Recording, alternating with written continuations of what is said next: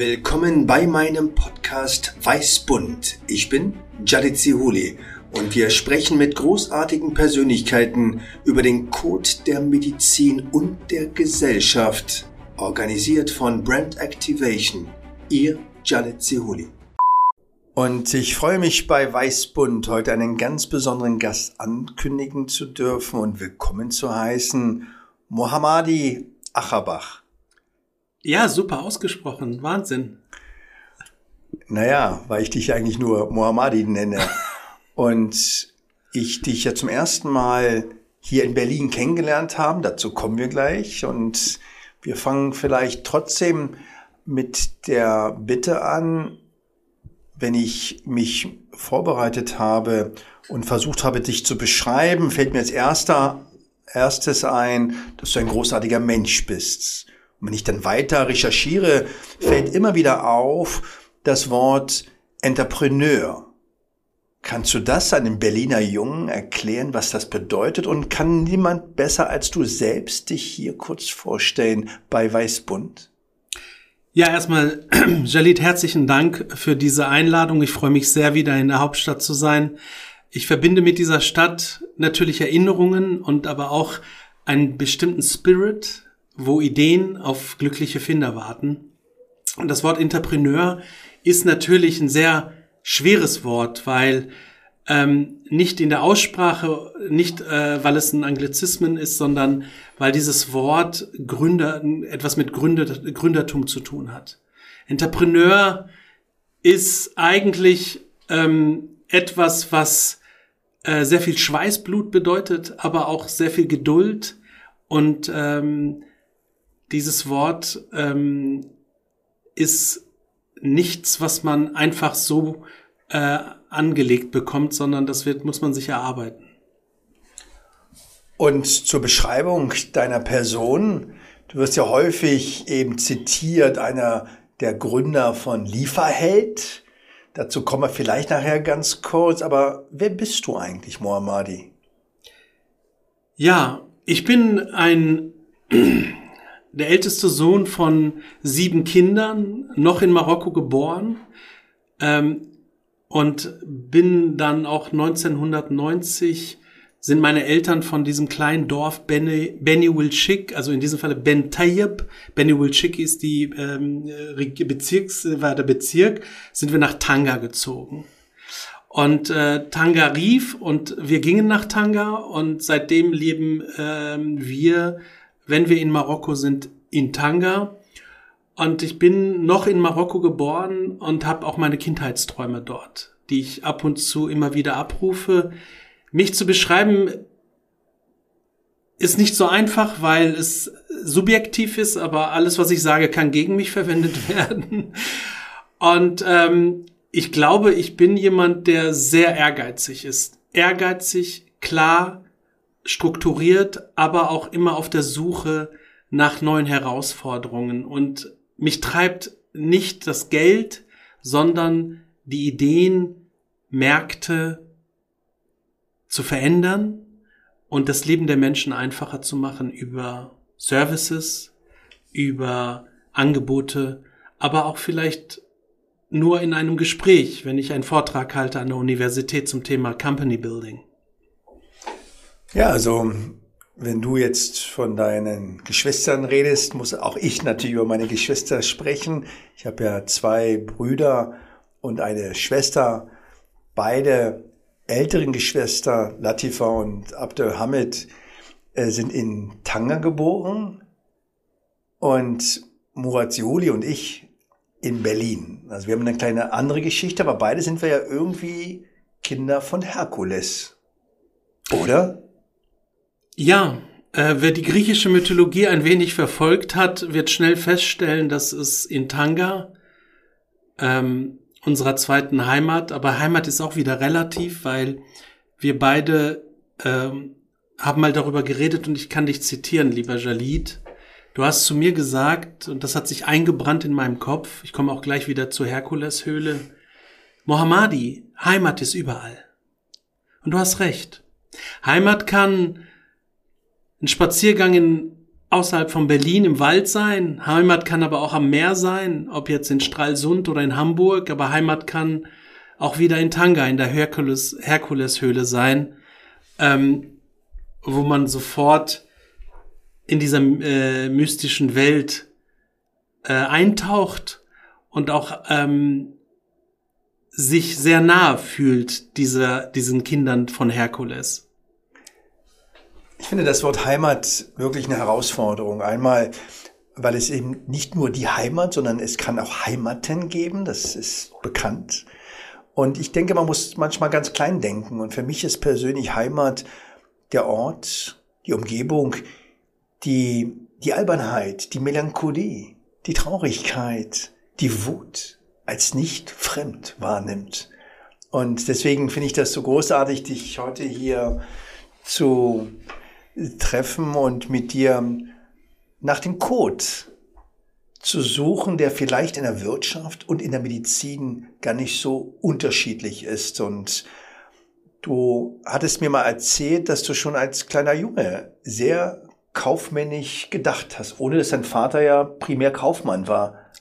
Absolut. Ähm, es gibt, also erstmal, ich freue mich, ich kann mich, kann das nur noch mal bestätigen. Ich freue mich auch sehr, dass ich heute ähm, hier bei dir bin und auch dieses persönliche Gespräch, was wir außerhalb der beiden Mikrofone schon oft geführt haben, aber jetzt mal für Außenstehende festhalten.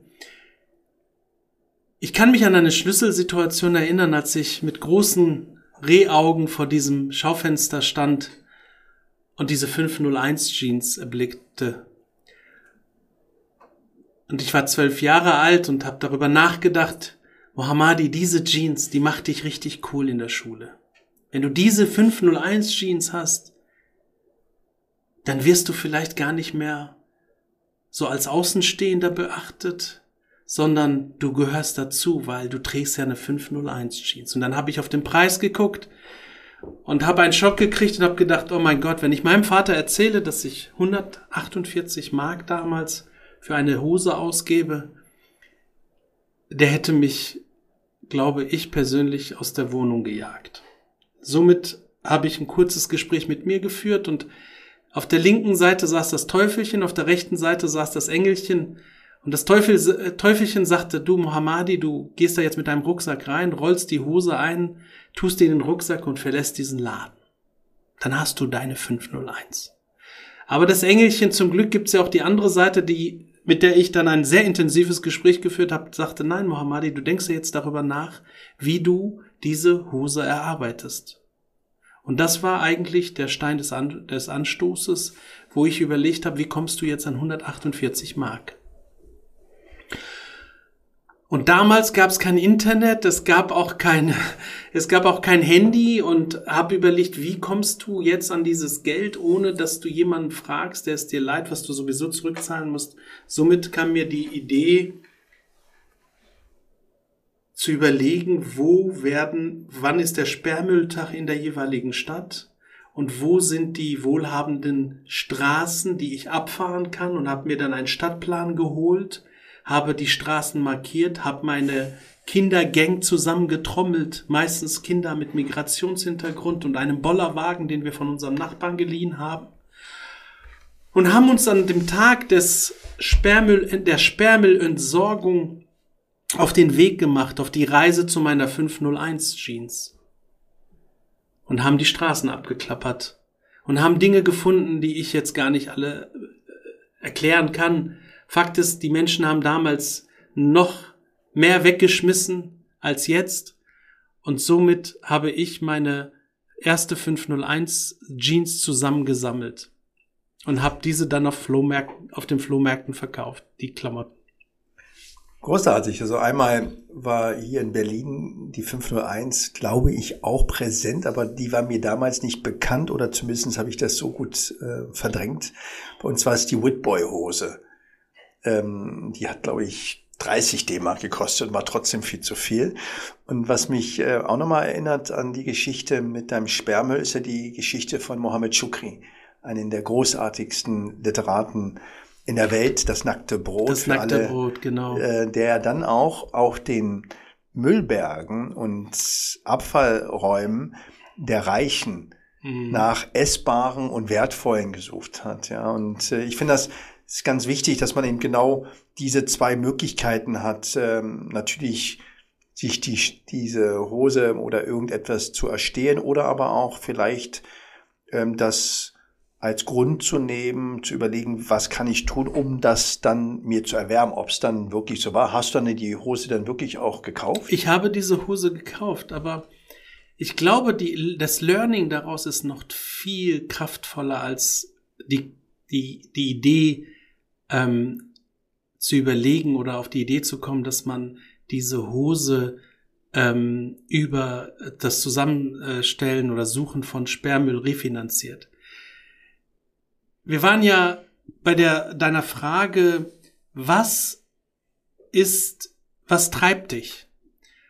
Und ich bin der festen Überzeugung, dass wenn man selber mit eigener Kraft eine Vision hat und Dinge erreichen möchte, auf einem ganz geradlinigen Weg, wächst man aus dieser Herausforderung ganz anders heraus. Immer.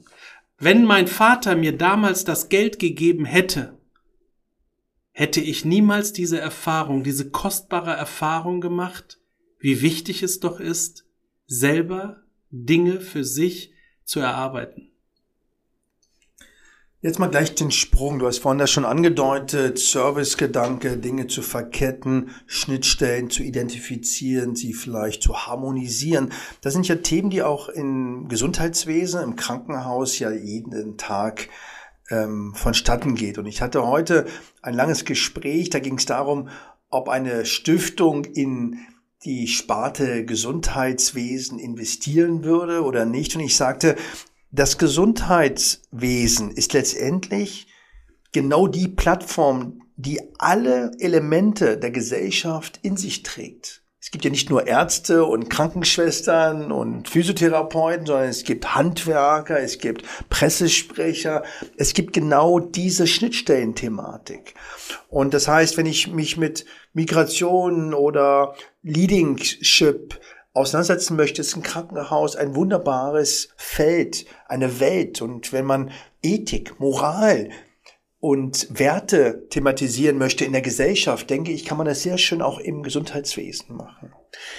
Und du hast ja sehr viel Erfahrung in Logistik. Und jetzt gehen wir einfach nochmal zurück. Einmal würde ich wissen, wie wird man Lieferheld? Und zweitens, wusstest du von Anfang an, dass das so einen Erfolg haben kann?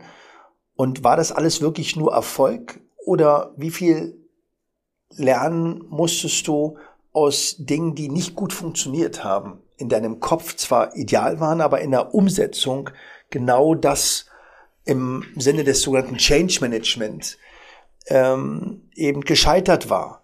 Weil das ist das, was im Krankenhaus ja auch genau thematisiert wird. Wie kriegen wir ein Krankenhaus gesünder? Wie kriegen wir den Servicegedanken besser hin? Wie kriegen wir die personalisierte, patientenzentrierte Medizin hin? Wie war es bei Lieferheld? Also bevor Lieferheld überhaupt in Deutschland gelauncht wurde, gab es ja vorher in einem viel kleineren Land einen Proof of Concept. Das war Miam in Österreich.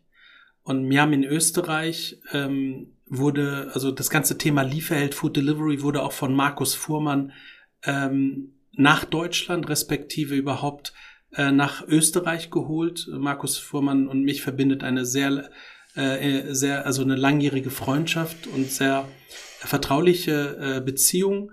Und ähm, bevor ich überhaupt aber Lieferheld gegründet habe, 2010, hatte ich vorher schon zwei Agenturen. Das war die Agentur beziehungsweise für Dialogmarketing und die Deutsche Seniorenwerbung GmbH ist ja auch ziemlich ähm, witzig, dass ein Deutsch-Marokkaner eine Agentur gründet für, äh, für das Marketing von der Ziel, für die Zielgruppe 50 plus.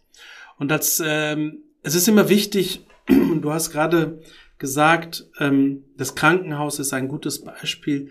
Wenn man eine Idee hat, sollte man immer anfangen, natürlich groß zu denken, ein großer Markt mit, äh, wenn man Servicegedanken hat, wie in diesem Falle Food Delivery oder ähm, jetzt auch Putzkräfte ähm, äh, vermitteln, dann geht es immer darum, dass der Markt groß genug ist, äh, damit man einen, einen guten Skalierungseffekt hat.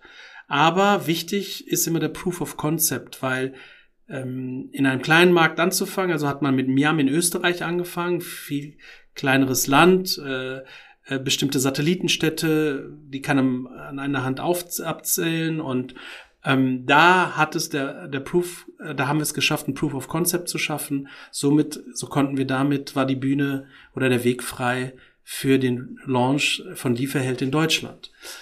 Das, ja, die Frage, natürlich spielt Glück am richtigen Ort zur richtigen Zeit mit den richtigen Menschen zusammenzukommen eine große Rolle. Viel wichtiger ist Finance. Ähm, Lieferheld, jetzt Delivery Hero, ist ja sehr kapitalintensiv. Ähm, das sind ja mehrere Milliarden, die dieses Unternehmen schon äh, ein, in sich eingenommen hat. Äh, zu Recht, weil Wachstum ist sehr kapitalintensiv. Und ähm, man hat ja auch viele Zukäufe gehabt in den letzten Jahren. Also jetzt nicht nur am Anfang mit mit äh, mit äh, Pizza.de, sondern auch mit Yemexepeti, äh, der wirklich einer der profitabelsten Märkte abdeckt, wie die Türkei, äh, Vereinte Arabische Emirate, Griechenland, Zypern. Ähm, aber auch Asien war sehr, sehr spannend. Aber diese Zukäufe kosten einfach viel Geld und Wachstum. Schnelles Wachstum kostet verdammt viel Geld. Natürlich kann man versuchen, organisch zu wachsen, aber bei einem Case wie Lieferheld, Schrägstrich Delivery Hero, ähm, hattest du keine Zeit. Du hast Finanzinvestoren dahinter gehabt, die wollten so schnell wie möglich skalieren und Marktführer sein. Das ist ja genau das Thema, was auch in der Medizin sehr beschäftigt, die sogenannte Ökonomisierung der Medizin dass man sich weiter auf Prozessoptimierung äh, konzentriert. Und wir hoffen, dass wir durch die Pandemie jetzt auch ein Umdenken und eine Entschleunigung dieser Ökonomisierung vielleicht erreichen können, weil wir auch über Werte und über Priorisierung äh, sprechen sollten. Und wir wissen, dass Gesundheit einer der wichtigsten Kriterien ist äh, für Lebensqualität, für Wohlbefinden in der Gesellschaft, im Bürgertum. Welche Rolle spielt denn Werte bei so einem Konzern, der ja so viel kapitalistisch ähm, Regeln unterliegt. Und gehen wir zurück zu deiner 501 Hose. Ist denn das vereinbar mit Werte? Oder wie kriegt man, wie wichtig sind Werte für das Wachstum? Und wie vermittelst du diese Werte Menschen, die keine Werte oder wenig Werte am Anfang ihres Wirkens hatten? Das sind zwei sehr schwierige Fragen, aber die mich sehr interessieren, weil auch das ein Thema ist, was wir in der Medizin und im Gesundheitswesen durchaus noch nicht komplett beantwortet haben. Das ist eine erstmal es ist eine böse Frage. Ja, mit böse meine ich aber jetzt nicht, dass es böse an sich ist, sondern eine sehr schwierige Frage. Und das ist wieder ein Moment, wo ich sagen kann, alles, was ich jetzt sage, kann gegen mich verwendet werden, aber ich nehme mich der Frage gerne an, indem ich dir ganz klar antworte. Das ganze Thema E-Commerce, also E-Commerce Companies bauen, ist Push. Da geht's nur um Push. Und zwar, und wenn Millionen verbrannt werden und Milliarden verbrannt werden, es geht um Pushen. Und das, was du meinst, ist, da geht es um Pull. Und Pull und Push ist ein großer Unterschied, in der Philosophie auch. Und so ist es auch mit den Werten. Da interessiert nicht der Einzelne, da interessiert, da interessiert sich keiner für den einzelnen Menschen dahinter. Da geht es um Performance. Und wenn deine Performance schlecht ist, ob du jetzt äh, soziale Verantwortung hast, Family interessiert keinen, dann wirst du ausgetauscht. Das ist einfach so. Ist nicht, sind nicht meine Werte. Und ähm, nochmal auf Delivery Hero zurückzukommen, das hat sich ja unfassbar entwickelt durch natürlich auch einen guten Job von Niklas Östberg, aber auch die, der hat einen grandiosen Job gemacht. Aber nicht alle Unternehmen sind gleich im E-Commerce. Es gibt viele nachhaltige Unternehmen im E-Commerce, wo das Thema Hire and Fire nicht so eine Rolle spielt. Aber dadurch, dass es ja auch ein Renditegeschäft ist und Finanzinvestoren dahinter sind, dahinter stecken, spielt dieses Thema Push eine Riesenrolle. Und da geht leider bei dieser Dynamik und Geschwindigkeit gehen Werte verloren. Und zwar zwischenmenschliche Werte. Was für mich als auch in einer Leitungsfunktion ähm, befindlicher Mensch äh, immer schwerfällt, sind die Kompromisse. Ja, man macht ja Kompromisse. Man muss auch ab und zu faule Kompromisse machen. Weil man hat Ideale und man hat eben Rahmenbedingungen. Ja. Aber wie machst du das für dich persönlich? Wie kriegst du genau diese Balance hin?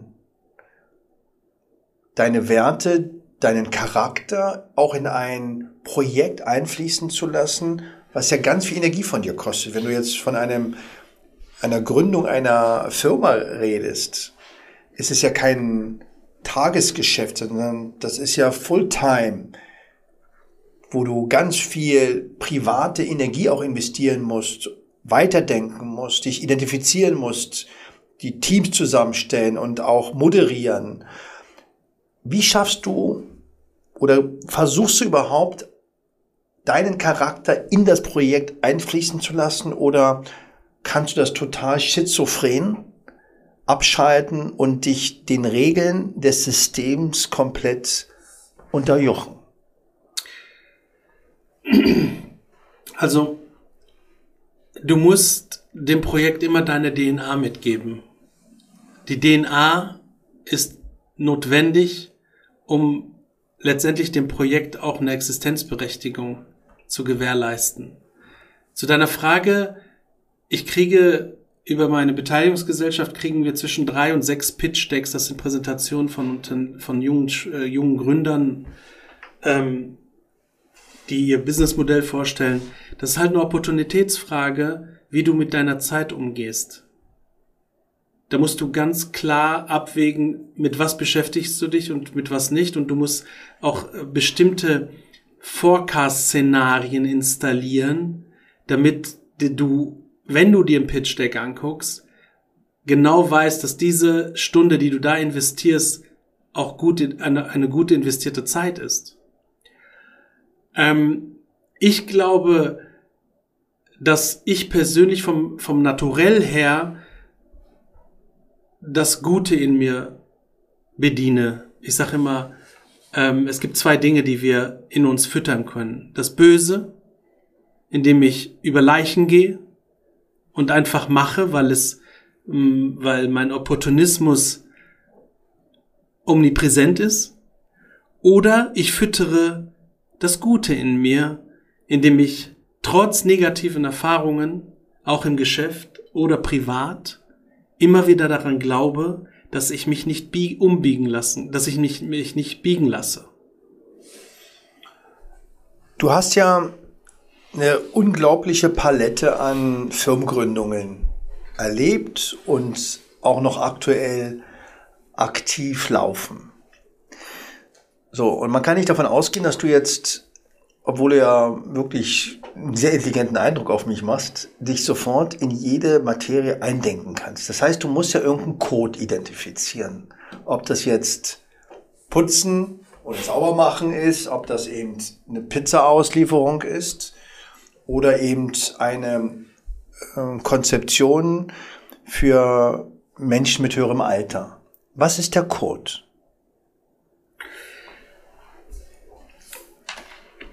Du guckst dir, erstmal ist es eine Frage der Organisation. Mit den Jahren lernst du einfach Prioritäten zu setzen und du musst lernen, Nein zu sagen. Das ist ganz wichtig. Und du musst dich fokussieren. Aber fokussieren brauchst du dich nicht mehr, wenn du weißt, wie deine Selektion passieren und wie Selektion äh, vonstatten geht. Mit Selektion meine ich, Fokus ist muss in jedem Businessmodell an oberster Stelle stehen. Weil du kannst nicht auf 100 Hochzeiten tanzen, ohne dass du dich, du machst von allem etwas, aber nichts richtig. Und der Code ist ganz einfach. Du musst das lieben, was du tust. Ich liebe das, was ich tue. Und aber woher weißt du, dass dieses Business tatsächlich erfolgsversprechend sein kann? Weil ich diese Vision, man sagt ja, wer Vision hat, muss zum Arzt gehen, aber diese Vision, wenn ich davon überzeugt bin, dass es dafür einen Markt gibt und dass dieses Modell auch skalierbar ist in einem großen Markt, dann wenn die Überzeugung da ist und ich mir ganz klar, natürlich gucke ich mir, ich destilliere das mit meinem Team, wir gucken uns die Businessmodelle genau an. Und wenn ich gerade, wenn, wenn ich die Idee habe, ähm, dann ähm, spiegle ich das und reflektiere das. Ich bin ja nicht omnipotent, ja, ich bin ja auch nur ein Mensch am Ende des Tages. Aber die, es gibt auch kein, das ist ja keine Katalogbestellung. Du sagst, der Code ist ja auch keine, wie gesagt, wir, wir sind am Ende des Tages sind wir ja auch Menschen. Aber wenn du dich für etwas, wenn es ähm, einmal Feuer gefangen hat, dann willst du da rein. Du willst unbedingt da rein. Und das ist wichtig, dass du in dem Moment weißt du, dass du es monetarisierst. Weißt du, das weißt du. Aber in dem Moment ist das Monetarisieren nicht an oberster Stelle, mhm. sondern du musst darüber nachdenken, kannst du der Idee deine eigene DNA mitgeben? Und wenn die Idee eine eigene DNA hat, siehe Amira Welt, die größte geschlossene Apothekenplattform in Deutschland nach zwei Jahren mit 24.000 Apothekenmitarbeitern und 8.300 Apotheken, nach zwei Jahren, dann kann das nur funktionieren, weil Emotionalität eine Riesenrolle spielt, Authentizität eine Rolle spielt und du nicht irgendwie etwas tust, weil du meinst, dadurch mehr Geld zu verdienen. Und wir dürfen unseren, vielleicht ab, zum Abschluss, um deine Codefrage vielleicht dahingehend zu beantworten, man darf sich selber nicht fremdgehen in der Idee. Das ist das Schlimmste, was es gibt. Und mit Fremdgehen meine ich, du musst trotzdem Rückgrat haben und Profil zeigen. Und wenn jemand sagt, ich gebe das Geld nur, ich investiere für die, für die Business-Idee das und das Geld, wenn wir das und das, äh, wenn wir die Idee so und so umbauen, dann hast du schon verloren. Du musst autark bleiben. Und das ist nicht so einfach, wenn du große Finanzinvestoren mit an Bord hast. Unabhängig davon ja, dass die Prozesse sich ja fortlaufend verändern. Ne? Ich habe das jetzt mal äh, gelesen, dass eben bei 1000 Apps, Ideen, nur eine von denen überhaupt noch wiedererkennbar ist, wenn sie tatsächlich zur Produktreife kommt, dass eben eine Idee, ein Konzept sich immer weiter entwickeln muss. Und was mir gut gefallen hat mit deiner Beschreibung dieser Skalierbarkeit. Und da gehe ich einfach mal zurück in die Wissenschaft. Ich habe manchmal das Gefühl, dass in der Wissenschaft etwas geforscht wird, der Wissenschaft zuliebe, und zwar aber nur dem Projekt, ohne zu überlegen, ob dieses Forschungsergebnis tatsächlich den Weltstandard verändern kann. Hat es überhaupt Potenzial, die Therapie beim Krebs, bei einer gutartigen Erkrankung zu verändern und wie sind die Prozesse dahin zu kommen. Und wir haben ja diese sogenannten Phase 1, Phase 2, Phase 3 Studien und so weiter. Und das vermisse ich sehr häufig, dass man eben gar nicht das Potenzial sieht und auch gar nicht den Mut hat, das zu versuchen. Weil das Studieren eines Krankheitsprozesses, das Studieren eines Behandlungsprozesses hat nur dann Sinn, wenn ich es besser machen will. Und zwar im Sinne der Wirksamkeit, aber vielleicht auch der Verträglichkeit. Und das wäre ein Code, der vielleicht ähnlich ist, wenn man eine Firma gründet oder eben tatsächlich eine Therapiestrategie verbessern will. Und das könnte ein Code sein. Was mir gefällt, ist, dass du auch die Emotionalität erlaubst und zulässt. Das mit der Fokussierung fällt mir schwer zu verstehen, ja, weil, wie gesagt, weil wenn du von einem Bereich zum anderen Bereich springst, hast du ja noch nicht die Fähigkeit, in die Tiefe zu gehen, zu fokussieren und deine anderen Projekte laufen ja noch. Du sagst Organisation, das ist ein großes Wort. Ich weiß nicht, wie viele Projekte du gerade am Laufen hast. 20? Ja, knapp 20, 18. Okay, das heißt, aber wie organisierst du das? Ja, also ähm, natürlich über, über Menschen, denen du ein großes Maß an Vertrauen schenkst. Ob es jetzt in der Geschäftsführung ist oder in der, in der äh, Leitung der unterschiedlichen Projekte. und ähm, in der Organisation und Proze in den Prozessen. Und wenn man an 18 denkt, es gibt Organisationen, es gibt Menschen, die leiten 800 oder 80 und äh, ich glaube, die Zahl nach oben äh, ist nicht begrenzt. Das ist eine Frage, wie organisiere ich mich selber? Und ähm, ich bin ein großer Fan von entscheidungsreifen Vorlagen.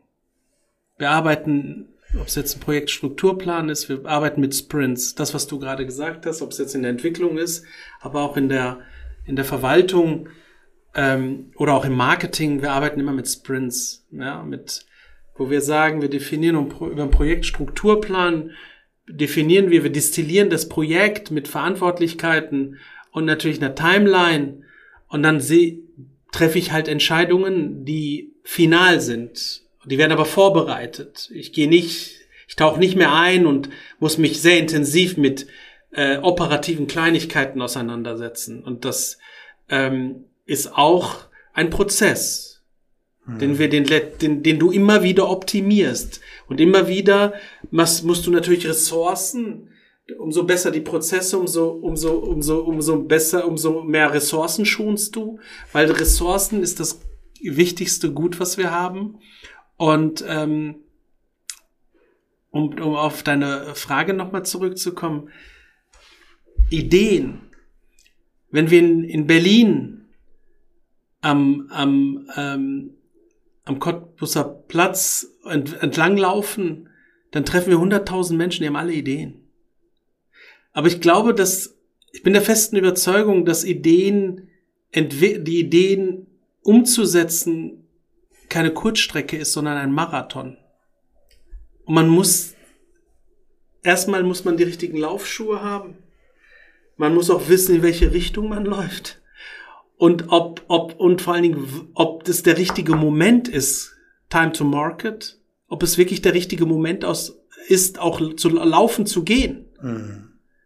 Das hat ja Albert Einstein, der ja auch in Berlin sehr aktiv unterwegs war, ja auch formuliert, dass man sich daran messen sollte, nicht wie viele Ideen man hat, sondern wie viele man tatsächlich umgesetzt hat. Wir haben über Werte gesprochen in der Medizin. Ist das relativ leicht, darüber zu sprechen, sie zu leben, ist nochmal eine andere Herausforderung.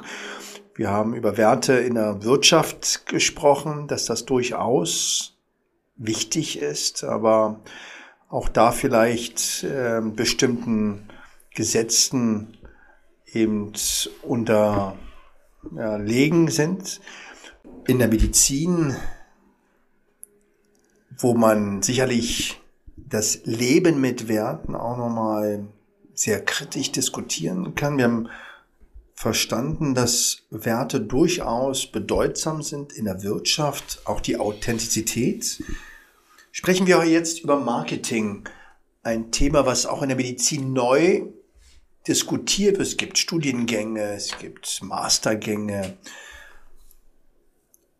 Aber irgendwie klingt das immer etwas seltsam, wenn man Krankheit, Gesundheit mit Marketing in Verbindung bringt. Wobei ich denke, dass Wissenschaft sich auch daran messen sollte, dass sie die Menschen berührt und es nicht nur ausreicht, in hochrangigen internationalen Publikationsjournals wie dem New England Journal zitiert zu werden, sondern darüber gesprochen wird. Und du bist ja studierter Kommunikationsexperte und Werbekaufmann ja. mit Diplom. Wie wichtig ist Marketing in einem Unternehmen? Und was ist tatsächlich die beste Marketingstrategie?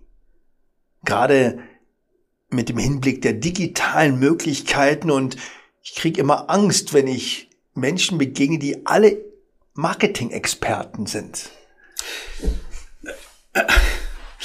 Ja, also das Marketing an sich hat sich ja unglaublich verändert durch die digitale Transformation, die du ja gerade schon äh, angesprochen hast alles ist viel schneller geworden, aber alles ist auch viel besser messbar geworden durch die Digitalisierung.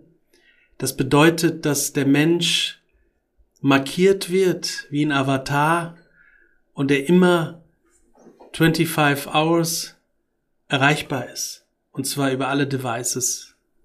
Ob es jetzt das mobile Gerät ist, das Tablet oder auch der Laptop.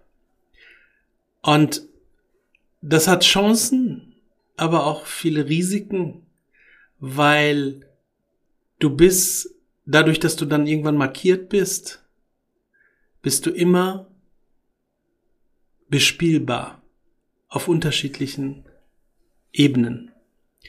Das bedeutet, dass Marketing, der Begriff ist so, so breit. Es gibt unterschiedliche Arten von Marketing. Aber wenn wir, ich bin ein großer Fan von Kommunikation und bleiben wir mal ähm, erstmal bei dem klassischen Thema Marketing. Was macht das Marketing mit uns? Es suggeriert doch am Ende des Tages, dass wir etwas brauchen, was wir eigentlich gar nicht brauchen.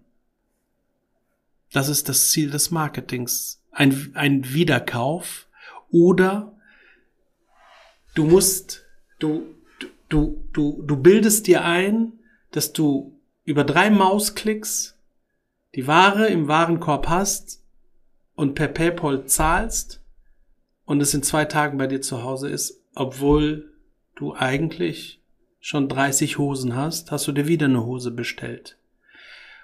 Und da werden verschiedene Mechanismen eingesetzt, ob im TV, im Radio, Print sehe ich jetzt nicht mehr so stark.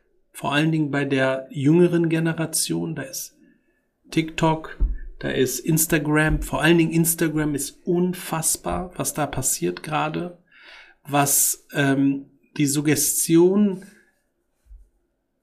von Bedarfen angeht. Dass man sagt, oh, ich muss das jetzt kaufen, weil meine Freundin mir gesagt hat, ich habe das gesehen, ich, die, die hat das mit mir geshared, geteilt und dann kaufe ich das auch.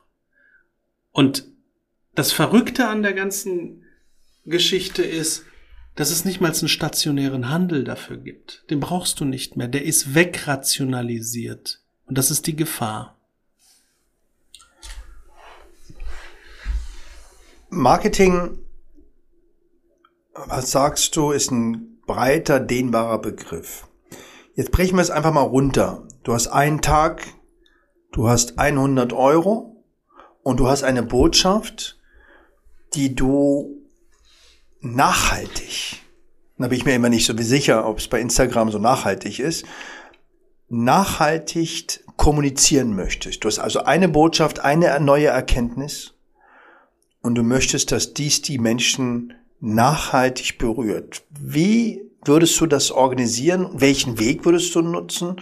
Ist das das Digitale? Ist das die Mund-zu-Mund-Propaganda? Ist es die Erfahrung? Ist es das Storytelling? 100 Euro ein Tag. Also ich hatte noch nie äh, so ein kleines Budget, aber ich versuche mal mit 100 Euro zu arbeiten. Ähm, es ist, es ist, es ist, ähm, ich habe ja gerade von Push und Pull geredet. Und äh, es ist schon nachhaltig bei Push. Warum?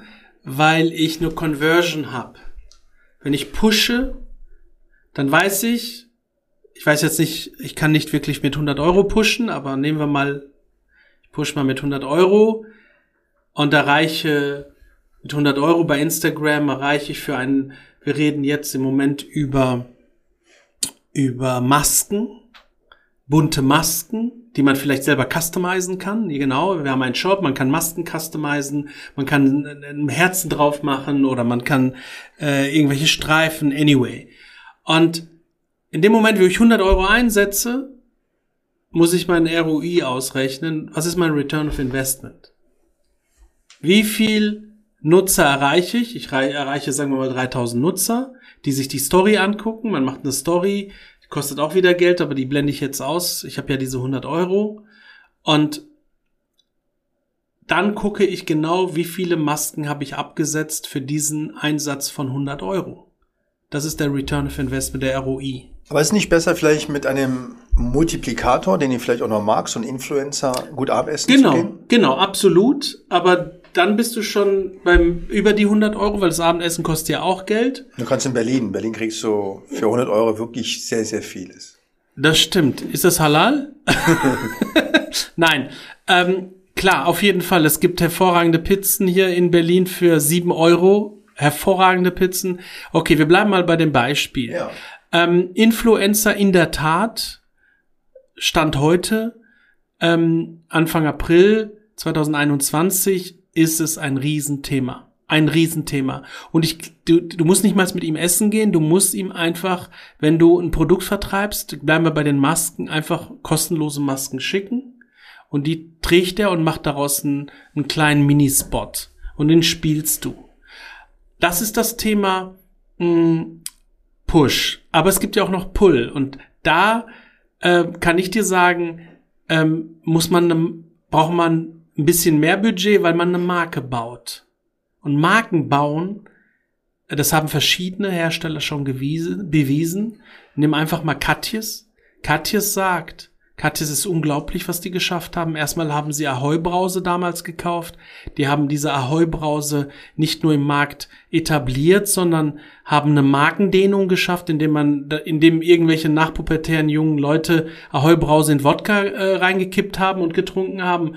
Und natürlich eine Ahoi-Brause, ähm, ähm, eine Ahoi-Brause-Drink rausgebracht haben, der auch hervorragend läuft, hervorragend läuft. Das ist auch, in, das ist für mich äh, Pull, weil man die Marke gestärkt hat. Und ein anderes Beispiel ist, ähm, wenn du Rügenwalder Mühle zum Beispiel. Die kommen eigentlich aus, einer, aus einem klassischen Fleischsorti also Fleischproduzenten und die haben es echt geschafft, veganes, veganen Brotaufstrich zu produzieren und ein Brand aufzubauen, was, was in Deutschland seinesgleichen sucht. Und das ist für mich Marketing auf höchstem Niveau, in der gleichen Kategorie zu bleiben, den Menschen suggerieren, dass sie Fleisch essen, aber es ist am Ende des Tages vegan. Was ganz interessant Vegetarisch, ist, entschuldige. es gibt ja Untersuchungen, die zeigen, dass wenn ich von Berlin-Schöneberg jetzt hier zum Potsdamer Platz fahre, das ist gar nicht so weit, dass allein auf dem Weg bereits 500 Werbeanzeigen auf mich einwirken. Und wenn dann noch eine Information, noch eine Information, dann darf man sich natürlich nicht wundern, warum das nicht dran bleibt. Und ich denke, es ist ganz wichtig, dass eben wir die Entwicklung, dass es immer schneller wird, trotzdem so berücksichtigen, dass eben wichtige Informationen, ohne jetzt das Thema Fake News und so weiter zu eröffnen, tatsächlich, auch wenn es nur ein Destillat ist, an den Menschen kommt. Das ist das, was ich für die Wissenschaft und für die Medizin mir wünsche, dass ihm gute Information an den Patienten kommt, selbst wenn man nicht den gesamten Artikel liest, dass man destilliert, dass man Richtung Infographics geht, dass mhm. man versucht, Botschaften herunterzubrechen, dass Wissen verständlich verdaulich wird, weil man gerade weiß, dass in einer Situation, Sie haben Krebs, Beispielsweise der Mensch maximal zweieinhalb Minuten sehen, zweieinhalb Minuten hören, zweieinhalb Minuten riechen kann und große Monologe nicht helfen und dass man eben deeskaliert, dass man vielleicht auch seine Botschaftsübermittlung eben aufteilt. Für sich, aber auch für die Umgebung. Und ich denke, man sollte dieses Wort Marketing tatsächlich vielleicht neu benennen, weil zurzeit konzentriert sich das vielleicht auf schöne Webseiten oder auf eben großes Geschichten erzählen. Am Ende des Tages glaube ich aber immer noch, dass Erfahrung und Menschen zu begegnen, die von, von jemandem Gutes spricht, wo eine gute Erfahrung weiter kommuniziert wird, trotz großer Revolution der digitalen Medien weiter wertvoll bleibt und wir vielleicht auch dahin zurück müssen. Also was ich gerne mache und ich habe erst heute einen Trauerbrief geschrieben an einen Ehemann einer Patientin, den ich mit Siegel und mit Kerze unterschrieben habe. Weil das ist Wertschätzung. Natürlich hätte ich eine Mail schreiben können, die vier Tage vorher wahrscheinlich angekommen ist. Aber ich denke, dass wir uns klar sein müssen, dass wir Botschaftsüberträgerinnen und Überträger sind und das Marketing auch genau dieser Diskussion Werte, Effektivität und auch Nutzen sich stellen muss. Und unabhängig davon, das, was du sagst, dass zum Beispiel Printmedien immer weniger verfügbar sind oder genutzt werden, trotzdem gibt es eine Chance. Vielleicht gibt es auch einen Platz wie heute, ein Gespräch länger als nur eineinhalb Minuten zuzuhören, wenn wir die Bereitschaft, die Haltung haben, in die Tiefe gehen zu wollen und auch dem Zuhörer, dem Akzeptor, dem Donator mit einer Information überraschen, die dann vielleicht als Grundlage einer weiteren Kommunikation und Diskussion sein kann. Und deswegen ist das so großartig, deine Erfahrung mit meiner Erfahrung zu mischen, ohne damit eine Lösung zu finden. Aber das ist die Idee von Weißbunt. Die Farben zu mischen, um vielleicht die eine oder andere Nuance in der Farbpalette neu zu entdecken. Das ist jetzt das erste Mal, dass es kontrovers wird zwischen uns. Und ich finde das auch gut, weil äh, wo Reibung ist, entsteht auch Wärme.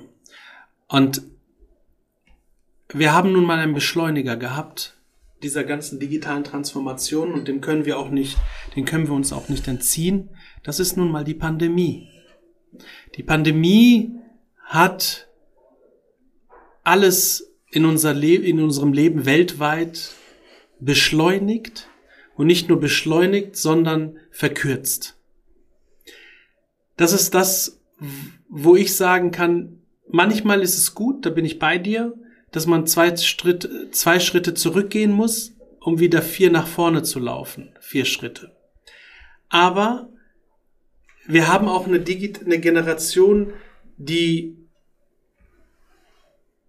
gar nicht mehr weiß, die kann, die, die kann sich gar nicht erinnern, wie es ist ohne Handy. Dem können wir uns ja auch nicht entziehen. Diese Generation, die immer wieder erreichbar sein muss, die immer ähm, online sein muss, die noch gar nicht weiß, dass die wurden so sozialisiert, die gar nicht wissen, was es bedeutet, qualitative Zeit mit der mit den Freunden, mit der eigenen Familie zu verbringen. Und ich sehe da die Gefahr, dass wir hier ähm, ziemlich, ziemlich verwirrte, in sich eingekehrte Menschen produzieren. Das finde ich eine riesen, riesengroße Gefahr, weil sie diese soziale Ebene nicht mehr greifen können, respektive auch diese, dieses soziale Gefühl, Wertegefühl, wie, wie auch ein Wertekompass, äh, was natürlich auch mit Moral, mit, äh, mit ähm, Authentizität, aber auch mit, mit, äh, mit äh, Sympathie zu tun hat. Empathie und Sympathie. Das ist das eine, was, wo ich sagen muss, ähm, dass wir uns, da, da müssen wir auf jeden Fall mal ähm, intensiver draufschauen.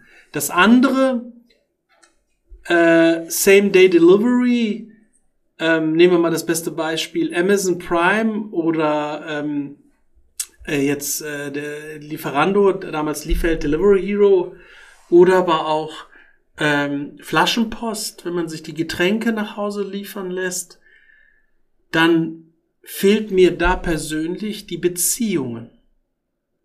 Und die Beziehungen sind wichtig. Bleiben wir mal bei dem Krankenhausbeispiel, was du gerade genannt hast. Die Digitalisierung ist im Krankenhaus noch gar nicht angekommen. Man redet immer von einer digitalen Patientenakte und wo es, ähm, wo es dem Arzt, Oberarzt, Chefarzt, wie auch immer, äh, leichter macht, äh, seine Patienten und die, deren Krankheitsbilder zu verwalten. Aber ich bin der festen Überzeugung, und da stehe ich auch äh, zu, dass es Dinge gibt, wo man One-to-One -One braucht. Nehmen wir die Apotheke. Ich bin, deswegen haben wir auch damals äh, diese Amira-Welt konzeptioniert. Die Apotheke ist eine Begegnungsstätte, hört sich jetzt so ein, ein, ein, ein, ein Treffpunkt, wo Menschen beraten werden, wo Ilse Meier, die vielleicht nicht aus der digitalen Welt kommt, aber danach fragt, wie die, wie das und das Präparat zu ihrem Krankheitsbild passt. Und das finde ich unglaublich wichtig, dass diese Beziehungen aufrechterhalten werden. Wenn wir keine Beziehungen haben, stumpfen wir ab. Und wenn wir abstumpfen, produzieren wir Roboter. Und das sehe ich als Gefahr. Das sehe ich als riesengroße Gefahr. Da gibt es auch äh, mittlerweile Science-Fiction-Filme, die das so ein bisschen ähm, projizieren in die Zukunft. Und wir reden hier von KIs, künstliche Intelligenz. Da müssen wir aufpassen, dass wir äh, dem Ganzen nicht zu sehr verfallen sind. Absolut richtig. Also ich denke, dass das eben gar keinen Widerspruch in sich trägt, sondern die Digitalisierung auch in der Kommunikation zwischen Arzt und Patient muss eben neu sozialisiert werden. Natürlich kann man sich der digitalen Technik nicht verwehren, aber man kann priorisieren und sagen, was ist mir wichtig? Und es ist und bleibt die menschliche Begegnung in einem Krankheitsprozesses, wo man Hilfe braucht, wo man zweifelhaft sich seinem Körper, seinem Geist, seiner Umgebung stellt. Und digitale Technik kann dabei helfen, Ballast und Müll im Sinne der Verhinderung der Begegnung zu reduzieren. Organisation, Information, Education. Wie häufig sehe ich bei der Visite die Frage, Herr Professor, wann ist mein CT-Termin? Also mein Termin zur radiologischen Untersuchung mittels Computermogramm. Das muss nicht während einer Visite passieren. Das kann eine App, das kann ein digitales Unterstützungssystem zeigen. Unabhängig davon müssen wir lernen, mit digitaler Technik triangulär, also im Dreierbündnis zu kommunizieren. Wie häufig sehe ich den Arzt nur noch in den Computer schauen, um die Akte zu studieren und nicht mehr den Blick in die Augen seiner Patienten zu halten, die ihm so wichtige Informationen der Diagnose, der Prognose geben kann. Und deswegen gilt es, nicht einfach so weiterzumachen, sondern innezuhalten und zu verstehen, was ist uns wichtig. Und diese gesellschaftliche Diskussion brauchen wir. Und die fängt genau dabei an, dass ich eben nicht nur konsumiere und ich gehe auch selten. Und bei uns ist zu Hause montags immer Sushi-Tag. Dienstag kocht mein Schwiegervater, Mittwoch kocht mein Schwiegervater, Donnerstag ist bei uns Suppentag, Freitag ist wieder mein, Schwa äh, mein Schwiegervater dran, Samstag koche ich, Sonntag auch ich, wenn wir nicht bei meinen Brüdern sind. Und wenn ich Sushi bestelle, gehe ich hin. Natürlich würden sie mir das liefern. Aber ich denke, dass wir aufpassen müssen, dass wir nicht immer nur erwarten, dass der Staat für uns alles regelt, dass der Arzt für die Bekämpfung der Krankheit alleine zuständig. Empowerment, das ist nicht nur ein Schlagwort, das hat was mit Verantwortung, das hat was mit Eigenengagement, das hat was auch mit Mut zur Entscheidung zu tun.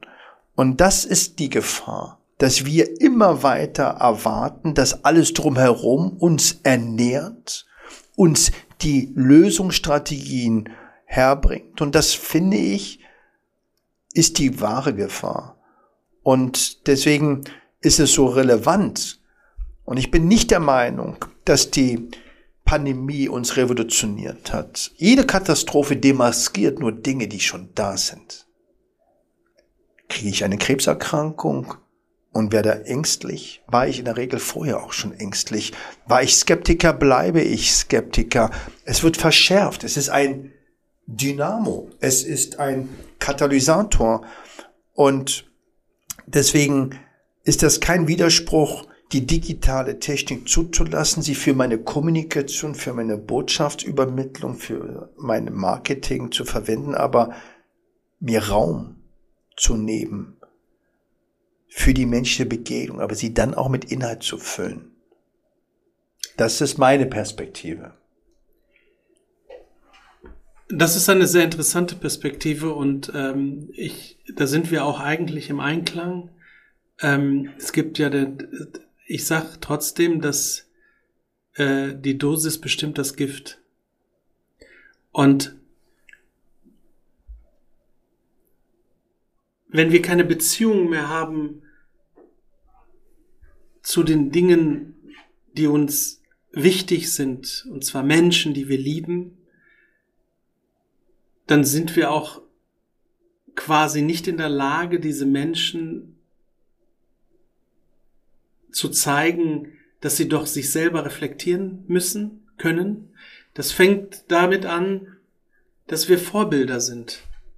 Und wenn wir, kein, wenn wir selber über die Vereinnahmung von digitalen Geräten in der Hand, in einer, im Rahmen eines Abendessens oder im Büro und es ist schon eigentlich eine Farce, eine Frage des nicht vorhandenen Respekts, wenn ich mit jemandem gegenüber sitze und immer der Drang und der Hang zum Handy Priorität hat, als statt, anstatt meinem Gegenüber die nötige Wertschätzung gegenüber äh, ähm, mitzubringen.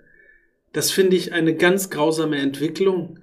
Also vor allen Dingen auch hier in Berlin in den ich sag mal, ganzen Startups, ähm, nicht all, bei allen, aber vielen, ähm, das ist nicht meine Welt, vielleicht ist das auch eine Frage der Generation. Jedoch, wenn ich mich mit jemandem treffe, dann möchte ich, dass er meine volle Aufmerksamkeit hat. Und so gilt es auch unseren Freunden, Familienangehörigen, das auch vorzuleben und nicht ähm, etwas predigen, was wir selber nicht einhalten. Zum Abschluss bei Weißbund die Frage nach Lebensenergie dominierenden Quellen, die wir alle in uns tragen. Und du wirst ja auch immer wieder gefragt, wie kann es sein, dass sie immer so euphorisch, so motivierend, so visionärisch wirken, obwohl ja nicht alles immer erfolgreich war? Und ich weiß, dass Kochen für dich auch was ganz Besonderes ist. Verrätst du uns dein Lieblingsgericht und kochst du wirklich? Oder sind das immer nur schöne Bilder? Du hast natürlich den Zuhörern wieder was voraus, lieber Jalit. Ähm, ich, aber ich freue mich natürlich, dass äh, die Kochbilder von mir doch Eindruck hinterlassen haben. Ich finde beim Kochen ich liebe Kochen. Leider sieht man es auch ein bisschen mittlerweile im fortgeschrittenen Alter. Nein. ähm, deswegen ist es auch umso, umso äh, trauriger und ähm, umso schlimmer, dass die Restaurants alle zu haben, weil ich koche trotzdem sehr gern, aber mittlerweile habe ich so ein bisschen einen Punkt erreicht, wo ich auch gerne irgendwo mich bekochen lasse. Aber ich liebe kulinarische Reisen und ich liebe Experimente und zwar durch alle Herren Länder. Ich, ich bin der festen Überzeugung, dass jedes einzelne Land, jede Nation kleine Schätze hat in ihrer kulinarischen Küche. Und wenn du mich nach meinem Lieblingsgericht fragst, ähm, dann gibt es einen großen Favoriten. Das ist die geliebte Tagine. Die Tagine ist ein, ein Ton, ein marokkanisches, ein marokkanisches traditionelles Gericht. Wie ein Römertopf. Ein Römertopf, der einen Deckel hat, aber letztendlich der Römertopf ist rund und der hat einen spitzförmigen Deckel und äh, da gibt es unterschiedliche Varianten von und mein absoluter Favorit ist der Tagine Pelé de Citron. Ich liebe ihn, weil die, es ist eigentlich sehr einfach. Man muss bestimmte Gerichte, bestimmte Gewürze dafür haben. Das ist nicht so schwer, wenn man eine gute Connection als Marokkaner hat oder Deutsch-Marokkaner. Ras el Hanout, Kurkuma, Safran, wenn man hat, Salz und Pfeffer. Das Hähnchen wird ähm, eingelegt ähm, in die Marinade. Die Marinade besteht aus diesen Gewürzen, die ich gerade genannt hat, Olivenöl und eingelegte Zitronen. Die liegen, die kann er im Glas kaufen bei dem Marokkaner seines Vertrauens. äh, und und ähm, diese Zitronen werden in Würfel geschnitten, nicht zu klein, werden dann mit dieser Marinade und Zitronen, der Saft noch mal ein bisschen drauf, äh, vermischt und das wird dann in diesen sogenannten Römertopf gut verteilt äh, eingelegt und man sieht auch zu, dass man die wirklich die ganze Marinade oben drüber legt und äh, verteilt und das köchelt dann. Am besten macht man es wirklich auf Holzkohle, so wie es in Marokko traditionell ähm, gehandhabt wird. Und dann köchelt das so zwischen, ja, zwischen 30, ja, 45 Minuten braucht es schon. Und dann äh, legt man noch die grünen Oliven drauf und das äh, traditionelle marokkanische Brot. Und dazu gibt's einen Pfefferminztee, einen Minztee, einen Nana-Tee in Marokko. Dann ist man schon glücklich. Man braucht nicht viel, um glücklich zu sein, zumindest was das Essen angeht.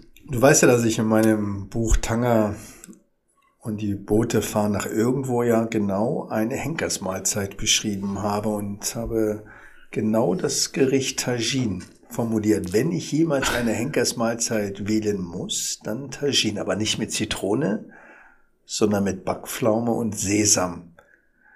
Und das verbindet uns das Essen und der modifizierte Römertopf.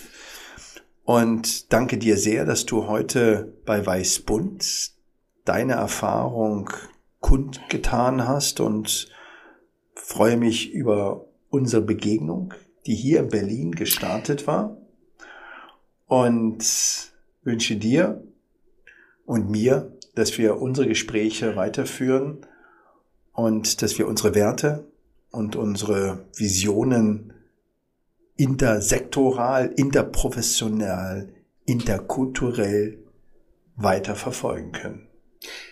Ja, es ist schwierig, dem, was du gerade schon vorgelegt hast, noch irgendwelche Ergänzungen hinzuzufügen. Aber lieber Jalid, du bist ein Mensch, der in mein Leben eingetreten ist, worüber ich sehr, sehr dankbar bin. Und ich schätze dich sehr und auch unsere Dialoge rund um den, um die Nacht manchmal, rund tagtäglich und auch immer wieder, wie ihr gerade schon gehört habt, unsere kulinarischen Reisen über Bilder.